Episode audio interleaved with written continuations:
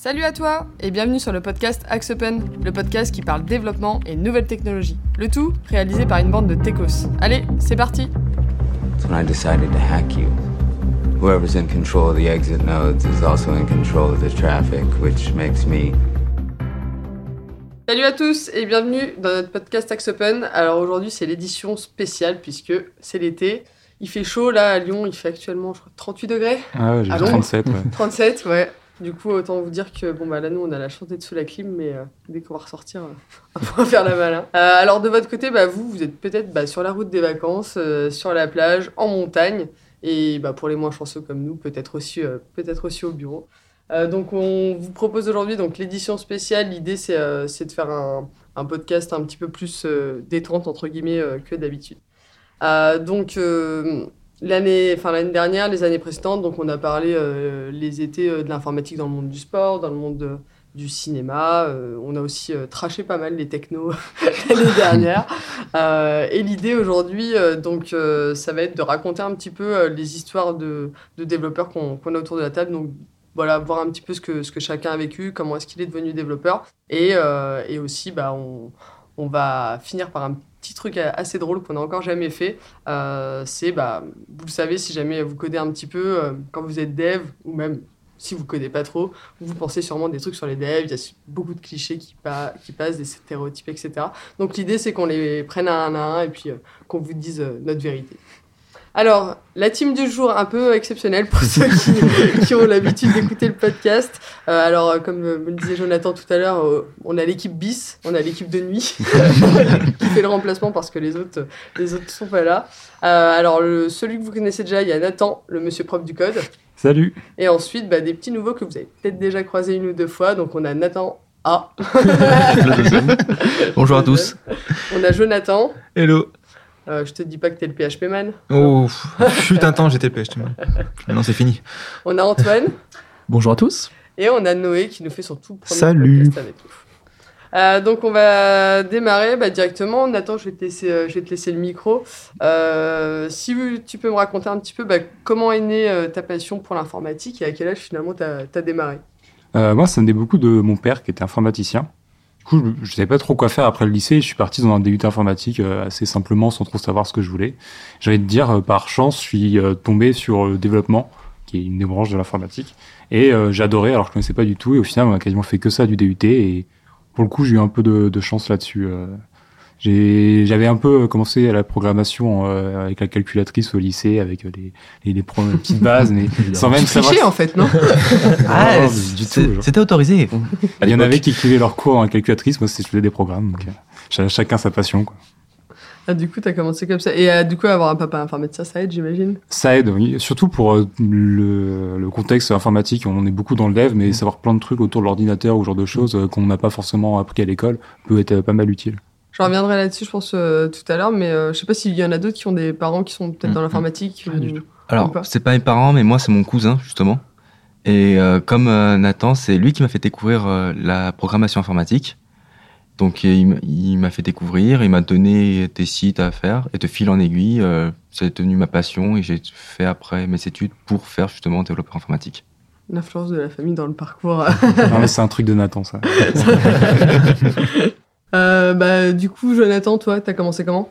Euh, moi, si vraiment je dois di- dire comment j'ai commencé, euh, c'était en La terminale. vérité, toute la vérité. La vérité, ouais.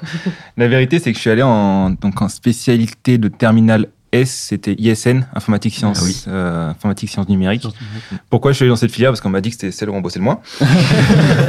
Vraiment, plus véridique. Je suis allé là-bas. Bah oui, il y avait SP maths, SP physique. euh, pff, voilà, j'ai fini en ISN. Donc, on a attaqué sur du Python à faire des petits, euh, des petits programmes par-ci par-là que j'ai bien aimé, mais surtout au deuxième trimestre, on a attaqué à faire du HTML, CSS et faire la construction d'un site. Mm. Donc là, j'ai vraiment adoré, sans connaître tous les, euh, enfin, tous les outils qui existaient, euh, WordPress, etc. Donc c'était vraiment du pur et dur. Et là, je me suis lancé comme projet de faire le nouveau site internet de, de mon club de BMX. Donc au départ, innocent que je suis, je voulais le faire en full HTML, CSS. Donc euh, autant vous dire que le projet n'est jamais allé au bout. Mais c'est comme ça que du coup j'ai commencé l'informatique. Puis après, bah, comme Nathan, je me suis orienté en DUT informatique et, et voilà, Et après, c'était parti. c'est ça. Noé, de ton côté, t'as commencé par quoi? Euh, moi, à la base, je jouais beaucoup, beaucoup, beaucoup, beaucoup, et de fil en aiguille, en fait, j'ai euh, commencé le développement pour créer des programmes de triche pour, euh, évidemment, pour m'aider dans les jeux du coup. Et euh, j'ai créé euh, des petits, euh, des petits scripts en, en Python au tout départ qui marchaient une fois sur deux pour m'aider à compléter des niveaux ou à augmenter mon, mon nombre d'argent. Et euh, ça a commencé comme ça. Après, un peu comme tout le monde à la table, je suis passé sur un DUT info après. Et les jeux vidéo, vous avez tous. euh, Enfin, vous jouez tous? Plus beaucoup. Ouais, quand même. Ah non, du tout. Moi, je suis pas du tout jeu vidéo. Je suis- peut-être du coup le cliché inverse de l'informaticien. mais- Là, pour le coup, j'ai pas de console, rien du tout. Le seul jeu auquel je jouais, c'était FIFA euh, à l'époque, tard à l'époque. Mais maintenant, Ouais, Parce que c'est vrai qu'on entend, on souvent, il y a beaucoup de, beaucoup de devs qui jouent euh, avant, avant de coder, quoi. Mais euh, des fois, ça fait naître des passions, bah, comme Mm. toi, Noé, mais. euh, Ouais. Enfin, ou de triche. C'est une passion. C'est une passion comme une autre. ça marche. Après, je sais qu'en général, c'est souvent aussi, les deux sont assez distincts. Et on joue aux jeux vidéo, on fait du dev, mais on- je sais que moi, pour ma part, j'ai pas particulièrement envie de faire du dev pour du jeu vidéo. Genre, c'est vraiment deux, enfin, deux choses totalement différentes et je sais pas ce que vous en pensez. genre. Après, c'est encore particulier aussi quand tu fais du dev pour jeux vidéo. euh, bah, après. euh. Oui. C'est, euh, concrètement, c'est pas du tout la même chose que du dev comme nous on fait pour du web principalement. ah oui, c'est sûr. Antoine, toi, t'as commencé par quoi? L'histoire elle est drôle parce que je l'avais racontée à mon entretien pour entrer à Xopen. C'est purement une histoire d'ego entre frères en plus parce que euh, donc mon frère était en terminale, il découvrait les programmes de calculette justement et on s'est dit est-ce qu'on pourrait pas devenir millionnaire en vendant des programmes de calculette euh, donc les cours en fait les cours de terminale en S et donc il s'est dit euh, ce serait bien qu'on fasse un petit site internet où on puisse vendre un ou deux euros le- le programme à chaque fois pour les gens et donc je me suis lancé moi j'étais en quatrième je me suis lancé dans le développement alors non c'est pas le développement, dans la réalisation du site internet avec un logiciel qui s'appelait YSI ou Builder, un truc comme ça, une bêtise pas possible où on déplaçait les choses euh, visuellement. Ça a fait un rendu qui était un peu catastrophique, mais j'étais très fier. J'étais en mode ça y est, je suis le meilleur développeur du monde. Vais gagner des millions. ça y est, dans ma tête, c'était c'était parti. Et puis finalement, mon frère est arrivé, il m'a regardé, il m'a fait mais en fait, tu développes pas. Et euh, du coup, je me suis senti agressé. J'ai fait ah bon, bah puisque c'est ça, je vais faire moi-même le site. Donc je suis allé sur Open Classroom. Enfin à l'époque, c'était le, le site du le site du zéro, si Ouais. je dis pas de bêtises. Et euh, j'ai commencé à faire le site. Ça s'appelait euh, Speedprog, un truc dans le genre. Et euh, puis voilà, donc HTML tout doucement, puis CSS, puis j'ai rajouté un peu de PHP pour dynamiser cette page. Et puis bah, je sais jamais allé jusqu'au bout parce que ça s'appelle un projet personnel et un projet personnel ça va pas jusqu'au bout. Et euh, mais c'était super chouette et c'est comme ça que je suis tombé dedans. Et puis après tout doucement j'ai migré vers euh, du Minecraft et rajouté du, des plugins dans Minecraft donc dans le jeu vidéo. Et puis finalement euh, ouais Minecraft ouais Minecraft et j'ai traîné là-dedans jusqu'à où je suis aujourd'hui donc ça a commencé comme ça. D'accord. Et du coup, toi, donc, t'as appris un peu avec le site du zéro, etc. Puis après, via un projet. Vous, autour de la table, c'est pareil. Vous avez. euh, Enfin, c'est quoi C'est plus le pro. Vous aviez un projet dans la tête et du coup, ça vous a donné envie d'apprendre et vous, vous avez peut-être utilisé des sites ou, ou quoi Ou euh, vous avez fait l'inverse? Ouais, ça m'a. En fait, euh, vu que j'ai beaucoup appris à l'école, parce que j'ai commencé très tard le développement, moi, ça a été beaucoup euh, pour me faire progresser les projets plus que pour apprendre le dev. Mm. C'est, il y a rien de mieux euh, pour passer des câbles, j'ai envie de dire, de, Mm. de se lancer tout seul sur une thématique et pas savoir quoi faire. C'est là où on apprend le plus. Mais non, moi, c'était pas trop euh, démarrer par un projet et ensuite aller dans le dev, c'était plus l'inverse. Non, moi, bah, c'est comme mon cousin me montrait beaucoup de ce qu'il faisait en fait. Je voulais absolument comprendre ce qui se passait euh, à travers l'écran. Et du coup, euh, comme bah, comme Antoine, je suis allé sur le site de du zéro. Je me suis fait les tutos encore et encore et encore.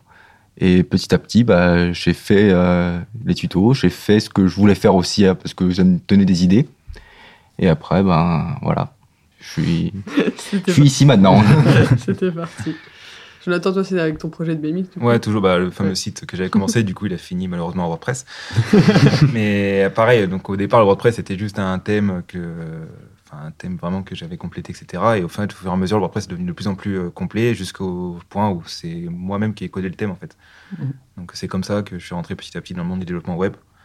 Euh, et après, bah, de côté, j'avais des petits projets à essayer de faire des, des sortes de petits ERP pour, euh, pour, pour le club. Et en parallèle aussi, euh, je sais pas si vous connaissez Arduino, Mhm. Ouais. Je- j'ai découvert Arduino pour faire pareil des petits projets euh, à droite à gauche comme ça. Mhm. Mais toujours, toujours avoir un projet derrière, en fait, euh, apprendre le code juste pour apprendre le code sans Ça avoir de, euh, quelque chose derrière, ça m'a- enfin, ça marche pas. Ouais, Pas bien en tout cas. ça marche pas bien. En tout cas, faut une grande motivation. Ouais, c'est c'est ça. Et qu'est-ce qui vous a plu en fait dans l'informatique?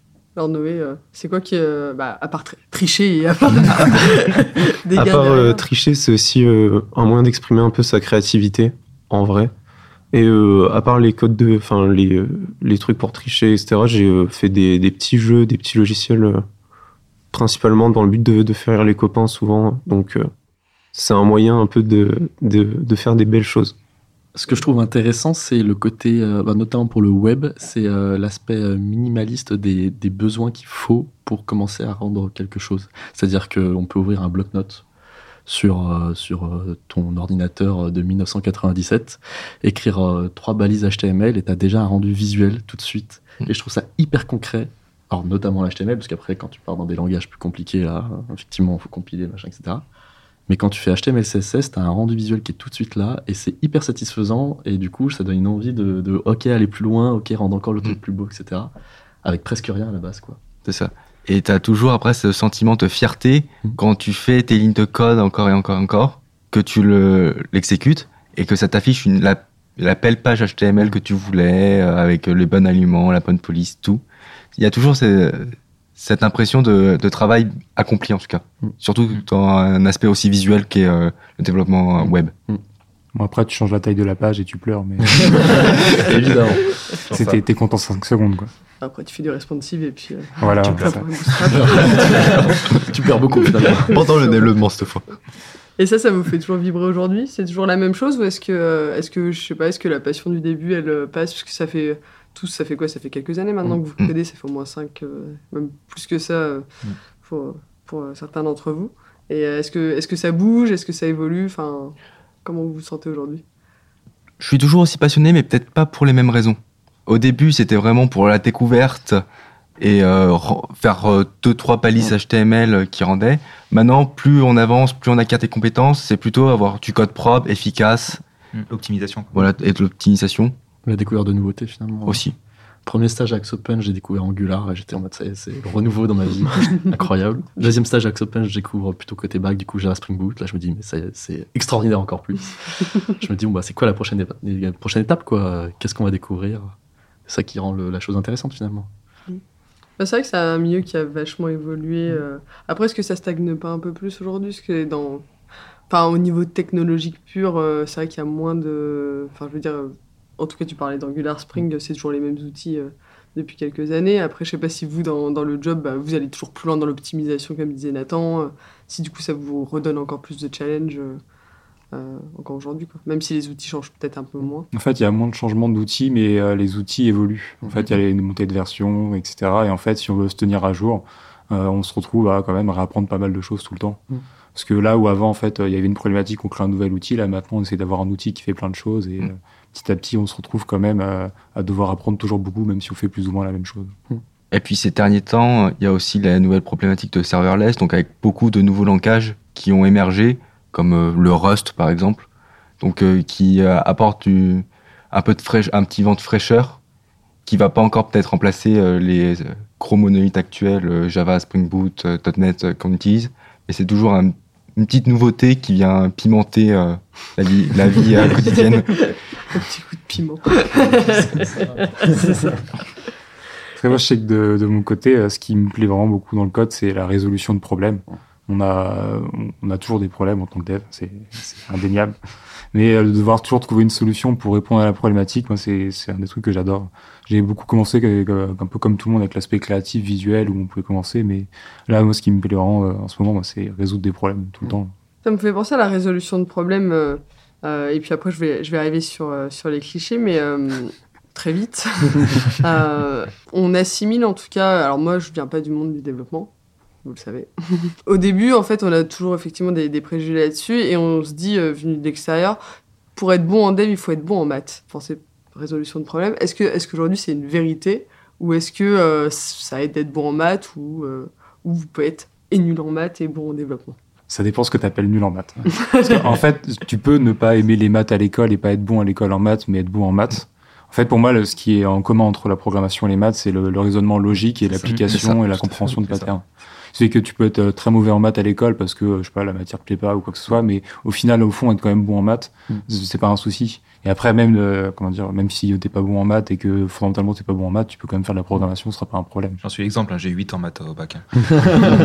Eh ben, bravo, On voit ce que ça donne dans ce code. hein. Là, tu parles du, du bac et tout ça avant de- d'atterrir vraiment dans les clichés. En études, du coup, vous avez, euh, vous avez tous fait quoi? Parce que j'entendais les DUT informatiques euh, tout à l'heure, tout le monde est à peu près passé par là. Euh, moi, j'ai fait une école d'ingé, donc je dois être un peu l'intrus. Bah, toi, t'as fait une prépa. Moi, j'ai fait la prépa. Ouais. Ouais. T'as- T'es pas intégré aussi à l'école d'ingé. Et vous, les gars, vous étiez partis sur des DUT info, Euh, licence? moi, le, ouais, le parcours DUT Info et licence pro derrière. Ouais. Donc après la licence pro en alternance, donc dans une autre entreprise qu'à l'époque où j'étais sur Valence. Et, euh, et après, j'avais pour projet, je me rappelle, j'en ai parlé à Camille quand, quand j'étais à l'entretien ici, euh, je voulais faire une, une passerelle, euh, bosser un an ou deux ans en entreprise et ensuite retourner en master 2. Camille m'a dit, on verra dans deux ans. Voilà. On est dans. le- Bon, on s'en parlera après. non, mais surtout, en fait, j'ai pas envie de retourner en master. Enfin, Ah bah, retourner sur les bancs de l'école, une fois Non. que tu, tu l'as quitté pendant un moment, faut, C'est faut en vouloir. C'est dur, ouais. Ouais, faut en vouloir. Mais, euh, mais bon, c'est choix perso. Comme tu veux. hein. Peut-être Dans 10 ans finalement. Peut-être dans 10 ans. oui, ouais. peut-être. La crise de, quand tu feras la crise de la trentaine, quarantaine. Je sais plus bien. Euh, du coup, du- durant votre, euh, votre apprentissage, votre, bah, vos débuts de carrière déjà, est-ce que vous avez souffert de clichés sur les, sur les développeurs ou pas? Alors, dis souffert, c'est peut-être un grand mot. mais euh. Moi, je pense surtout avec les personnes âgées, quand on parle avec tes grands-parents ou ce genre de choses, qui comprennent pas trop euh, ce que tu fais ou quoi que ce soit. Mais et en effet, le mot souffert est vraiment grand. Juste des petites incompréhensions, mais rien de bien grave. Si ils comprennent quelque chose de très bien, c'est que si jamais leur imprimante est en panne, il faut te demander à toi. C'est Ouais, ça ouais. qu'ils comprennent très très bien en général. Ce que je veux dire, c'est que ça, c'est quand même le cliché, euh, le cliché de base, je trouve, c'est que dès que tu, tu travailles, euh, mais même, je pense même, t'es même pas développeur, mais tu travailles dans le monde informatique. Tu On est réparateur travailler dans l'informatique, t'es réparateur. Toujours. T'es réparateur. On gère le parc imprimante toute la famille, euh, avec option SAV sur les télés qui marchent pas parfois aussi. Ouais. En vrai, co- comme vous êtes développeur, vous y connaissez un peu plus que, que les gens qui n'ont pas fait dev ou pas? Est-ce que vous pouvez vraiment réparer quand même les ordinateurs et tout ça? Faut pas le dire. Ça se sait, mais ça se dit pas. Ah, donc c'est bien vrai. Après, tu vois, par exemple, pour les télés, les imprimantes et ce genre de choses, je pense que c'est plus un, un aspect générationnel. Et en fait, euh, n'importe quel euh, jeune de notre âge ou personne de notre âge aujourd'hui euh, sait régler les problèmes de, de, de mamie euh, 75 ans qui est un peu en difficulté avec sa box, quoi. Et c'est pas forcément lié. Alors peut-être qu'on a plus d'affinité avec ça, mais je pense que c'est surtout générationnel. ouais. C'est juste, je pense qu'on bidouille beaucoup sur notre ordinateur, du coup, on a l'habitude de, de voir, je sais pas, des menus dans tous les sens ou quoi que ce soit. Qui fait que quand on arrive sur un, un- je sais pas, une nouvelle télé ou quoi que ce soit, on s'y retrouve facilement parce que c'est toujours un peu la même chose. Mm. Là où une personne qui fait jamais ça a pas l'habitude. C'est sûr. Mais on n'est pas euh, plus compétent euh, que n'importe qui là-dessus. Après, sinon, en cliché vraiment en informatique, euh, moi j'étais dans un UT où du coup on avait donc le, le- la filière info, la filière GEA, la filière euh, TC que tu connais bien, je pense. Oui.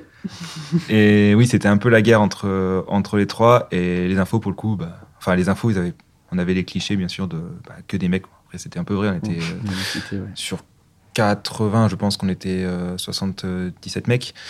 Donc, euh, donc on a déjà ce cliché-là, puis le fait qu'on sente mauvais, le fait que... non, vraiment, ça c'est vraiment un cliché qu'il y a sur les, sur les informaticiens. Il y a des D'ailleurs, stats aussi sur l'odeur, non? Bah, D'ailleurs, pour le coup, notre anecdote dans l'anecdote, euh, fut un temps, j'ai été formateur WordPress, donc, euh, période sombre de ma vie, mais euh, donc euh, auprès auprès d'artisans, donc euh, je forme la personne et tout, et une fois il y a une personne qui m'a fait une remarque, ah franchement, euh, je m'attendais pas à voir une personne comme vous en formateur. Euh, J'ai commencé à, bah, d'habitude ils sentent mauvais. Ah, Voilà. c'est gentil de me dire que je sens bon. donc ouais, non, mais c'est vraiment les clichés qui restent un petit peu pour, euh, pour le, le pôle info, on va dire. Après, le cliché qu'il n'y a que des femmes en développement, euh, il n'est pas tant faux. Enfin, Enfin, qu'il n'y ait pas de femmes en développement. Qu'il n'y ait pas femme. de femmes. euh, oui, pas tant de femmes en développement. Mais euh, ouais, je- enfin, moi je trouve, pour euh, m'être baladé pas mal dans les écoles et tout ça, même encore récemment, je trouve qu'il y a quand même euh, enfin, les proportions dans les écoles, en, si on parle de développement pur, parce que dans le monde de l'informatique, dans la chefferie de projet, etc., c'est vrai qu'on Ouais. on croise plus de, Mm. De femmes, mais dans le, ouais, quand on regarde les écoles et ceux qui veulent faire du dev, du dev, c'est vrai qu'il y en a finalement, finalement très peu aujourd'hui. Quoi. C'est pas un cliché finalement. Ouais, ouais. C'est- C'est une Ouais, ça, c'est- réalité. C'est vérité vraie. Après, je pense que ça commence un petit peu à, à tourner maintenant avec l'inclusivité, etc. C'est hier, je crois, j'ai vu, j'ai entendu une pub de Hugo Décrypte, il y a une école inclusive qui s'était lancée euh, alors, je, pense, je pense que c'est une école privée pour faire autant de pubs que ça, mais pour inclure plus les femmes en, inf- en informatique, en développement. Donc, euh, Mm. donc je pense Ouais, que ça va, ça va changer. J'ai entendu aussi. Mais après, c'est pareil, euh, on, là, je- on parlait en préambule un petit peu bah, des, des familles, etc. Je sais qu'il y a des parents qui ont aussi des mauvais, euh, comment, des mauvais a priori sur l'informatique, qui Mm. connaissent pas, qui se disent que c'est du. Mm. Tu vas passer ta vie devant un, un Mm. ordinateur, etc. Et des fois, euh, peut-être que, bah, peut-être que du coup, euh, les gens sont pas encouragés à aller dans Ah ces bah, voies parce qu'il y a des mm, a priori. L'impact familial, il est, il est énorme sur ce genre de. Oui. Après, euh, je sais que dans les écoles, ils sont en train, enfin en tout cas dès le plus jeune âge, Mm. d'intégrer un petit peu des composantes de développement, etc. Mm. Donc peut-être que ça va ouvrir aussi des nouvelles possibilités, euh, euh, que ce soit pour, pour n'importe qui en fait. euh, quoi. Bah, Mais je trouve que ça, ça fait partie des métiers où c'est difficile quand tu fais pas partie du domaine de savoir vraiment ce que la personne fait, de, de savoir euh, bah, c'est quoi son quotidien, etc. de- D'avoir une idée précise du métier si on n'a pas un peu essayé dans notre coin. Et je pense que c'est pour ça qu'il y a des. Comment dire C'est assez différent entre euh, bah, ce qu'on imagine ce qu'on va, de ce qu'on va faire et ce qu'on fait réellement. Entre euh, le, le développement qu'on peut voir sur les films, où là, il y a, on en parlait dans des, dans des podcasts, où ça n'a vraiment rien à voir avec ce qu'on fait quotidiennement. Il y, a, il y a une réelle différence et c'est difficile d'i- d'imager ce qu'on fait au quotidien. Mm. C'est ça. Et c'est pas non plus un métier euh, visuel du point de vue de l'extérieur. Du point de vue de l'extérieur, il y a c'est Un seulement- écran noir, c'est un écran noir. C'est ça. Et c'est seulement quelqu'un qui tapote sur un clavier à longueur de journée. Mm. C'est un- c'est l'image qu'on se fait, c'est et c'est l'image que qu'on voit un peu aussi. T'as l'image du hacker aussi, euh, enfin, Ah un bah, petit peu. il faut un sous à capuche et tes lunettes pour ça.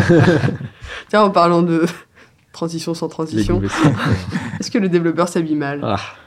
Ou est-ce que, le, ou est-ce que le développeur a toujours des, euh, des, des habits avec. euh, Alors, est-ce que j'en vois autour de moi? Des t-shirts avec euh, de Mario Kart ou, ou autre? Est-ce que c'est vrai ou pas vrai? Peut-être un peu plus. Peut-être un peu plus. Je pense que les stats sont pas en notre faveur. Prends sa vie à l'aise. Oui, c'est ça, surtout. À fait. l'aise. On s'en fout un peu, peut-être. On se fait beau pour notre écran. Non, en vrai, euh, en vrai moi, je trouve que ça va. Je pense que ça va, mais en moyenne, on en porte plus que les autres, Mm. mais on n'est pas non plus tous comme ça. Ouais, J'allais dire, je pense que, je pense que ouais, ça va. Mais c'est vrai que des fois, c'est c'est marrant de vous voir arriver avec les, les t-shirts avec des vannes dessus, sinon, c'est les trucs commandés et tout. euh, Ça, de, les vannes de développement, ça me fait toujours mourir. Le plus marrant, c'était pour euh, la photo de promo, comme je l'appelle, mais quand on a refait tous nos la photo de groupe de l'entreprise, où tout le monde était venu en, en chemise, on se reconnaissait, on se On se reconnaissait reconnaissait plus. même pas, ouais. Plus du tout. Une boîte de compta, quoi. C'était jamais vu comme ça, c'est vrai que c'était drôle. D'ailleurs, les gens, ils angoissaient, hein, ça se voyait, ils ont envie de poser la chemise. C'est clair, il y en a qui allaient changer. Ah ouais, moi, je suis allé me changer plusieurs fois. hein, j'étais- non, non, je l'ai mis au dernier moment, la chemise. hein. D'ailleurs, pour euh, quand même, il y a un défi, euh, faire venir Olivier un jour en, En Marcel, en Marseille. déjà t-shirt, déjà en Marseille. ce serait drôle. Euh, on a d'autres clichés euh, euh, sur le fait que le développeur il travaille tout seul dans, son coin et, il est finalement, finalement assez asocial. Est-ce que c'est vrai? Je pense qu'il y a un fossé entre le moment où on est jeune et on est un peu en train d'apprendre de notre côté le développement chez nous, derrière notre écran, et puis le moment où on rentre dans les études, où on rencontre des gens. Puis après, quand on arrive en entreprise, où là, en fait, il n'y a pas le choix que de travailler en groupe, parce que sinon, bah, en fait, on n'apprend pas grand-chose, et on se rend compte que c'est tellement plus efficace en groupe. Je pense que ça évolue tu vois, au fur et à mesure de la carrière et de la vie. À semi-vérifier. C'est mon avis. Après, je pense que ça dépend beaucoup des, des entreprises. Quand on, il y a un peu en ce moment le, toute la vague de full remote ou ce genre de choses où en fait, concrètement, ils vont toujours travailler en groupe avec des gens, mais ils seront pas à côté physiquement. Du coup, ils seront un peu tout seuls. Ou je pense des fois aux freelances ou euh, qui vont travailler beaucoup chez eux, euh, mais avoir des communications avec les autres. Ou euh, ça peut être quand même un travail très seul physiquement, mais euh, virtuellement pas vraiment. quoi. Je pense que c'est pour ça qu'on retrouve beaucoup ce, ce cliché. J'en ai un autre. Est-ce que les développeurs mangent mal? Oui. je, pense, je pense que ça se voit au nombre de pasta box qu'il y en a dans la poubelle. C'est clair. Ah, et les tacos. Les tacos, les burgers. Vous, Il y a- vous il y a- cuisinez jamais? Non, mais je suis pas le bon exemple. Vraiment, je suis pire de, de tout, je pense. Non, rarement. Et puis là, maintenant qu'on est à Pardieu, on a des restaurants tout autour de la ceinture. Autant en profiter. hein. C'est clair. Il y a quoi Il y a trois tupperwares euh, tous les midis dans le frigo et les 50 autres, ils vont chercher à manger. Je sais pas. À peu près quelque chose comme ça. Ouais, je pense, Oui. ouais, c'est- Non, franchement. Et encore trois d'échantillons. Ouais, je suis peut-être gentil avec trois. C'est la période estivale, c'est pour ça. Et en plus, maintenant qu'on a la carte ticket resto, ça va encore plus vite. C'est tellement plus simple. Et en plus, maintenant que c'est compatible Uber Eats. alors là, Il y On a des clichés, on peut se battre, mais celui-là, je Ouais, crois que celui- ouais. celui-là, c'est. Mais je l'accepte. Ouais. On aime bien la bonne nourriture. Après, heureusement, on a, on a un super bar à salade qui est à 50 mètres de la, la boîte quand on veut manger sain. On peut. Avec une grosse sauce César dessus, mais on peut. Et j'en ai un dernier, bah, qui- alors qui est vachement, euh, vachement en vogue euh, ces derniers temps, c'est euh, c'est est-ce que euh, c'est bientôt fini les développeurs et, et est-ce que ça va être remplacé par l'IA Est-ce que ChatGPT vous volera votre métier? Moi, je suis assez serein, hein, concrètement. euh, quand on voit les réponses qu'il donne, il, Mm. il est pas mauvais, hein, mais il peut pas faire un truc euh, complet euh, parfaitement. Et il y a toujours plein de problèmes que il y aura toujours besoin d'humains pour, euh, pour combler, quoi. Bon, moi, je- aucun doute sur le fait que le métier de développeur est assez, euh, comment dire, on n'a pas de problème à se faire là-dessus, quoi. Dans le pire des cas, il évoluera. De toute façon, il évolue sans cesse, Mm. mais il disparaîtra pas, ça c'est sûr. Et c'est pour ça que maintenant, la plupart du temps, quand on a des IA liées à l'informatique, c'est des aides très précieuses pour le, le développeur. C'est- Il y a maintenant plein d'outils liés à l'IA pour nous aider à développer qui sont vraiment très bien. Mais euh, si l'humain est toujours là pour regarder le code qu'il met et pour l'améliorer ou changer deux trois trucs, c'est qu'il y a une raison et qu'on ne pourra pas tout faire avec l'IA, surtout au niveau du code. Puis pour que l'IA soit performante, il faut que la demande soit précise et c'est Ouais. pas le cas de tous les, tous les clients où des fois on avance avec eux au fur et à mesure et que la, la demande elle change en fait, euh, peut changer du tout au tout en, en pas longtemps. Quoi. Bon, c'est bon pour vous du coup. Il y a encore un petit peu. On est large. C'est large. C'est pas de souci. Euh, bah, merci du coup pour euh, pour euh, comment pour euh, bah, pour avoir un peu démonté tous les clichés euh, tous les clichés qu'on Enfin, avait. Alors il y on en n'a a pas tout plein, démonté. hein. Oui, D'accord, il y en a qui sont vraiment ancrés. hein. On les a acceptés, ça. Oui, vous avez accepté, c'est c'est tant mieux. Bah, Après, il y en a encore plein. Là, on avait pris que les, les plus importants, ceux qu'on revoit le plus souvent. Euh, Je sais pas si vous en avez d'autres qui. C'est vrai que le développeur qui pue, euh, j'avais pas osé le mettre. Puisque Jonathan en a parlé. Ah, c'est un cliché. Bah, ça c'est plus un cliché qu'autre chose. Après le fait qu'on soit tous, enfin en majorité masculine aussi, ça aide pas, je pense. Ça. ça, ça va changer avec le temps. J'ai l'espoir. Et, euh, avant de se quitter, est-ce que, euh, est-ce que vous pourriez euh, donner euh, des petits conseils aux, comment, bah, aux gens qui, euh, qui veulent possiblement apprendre à, à commencer à coder euh, Que ce soit euh, conseils ou des, des outils sur lesquels ils, ils peuvent aller? Nathan, tu as des. euh, Marco c'est ce qu'on a dit tout à l'heure avec les projets. Je pense que c'est une des choses les plus importantes parce que ça lie deux choses. Ils vont pouvoir travailler avec l'informatique et c'est un point euh, obligatoire. Et le deuxième, c'est qu'ils vont faire une chose qui leur, qui leur plaise. Quoi. Ils, ils ont un projet, ils veulent aller au bout, ils vont être motivés et les deux ensemble, c'est là où ils vont le plus apprendre.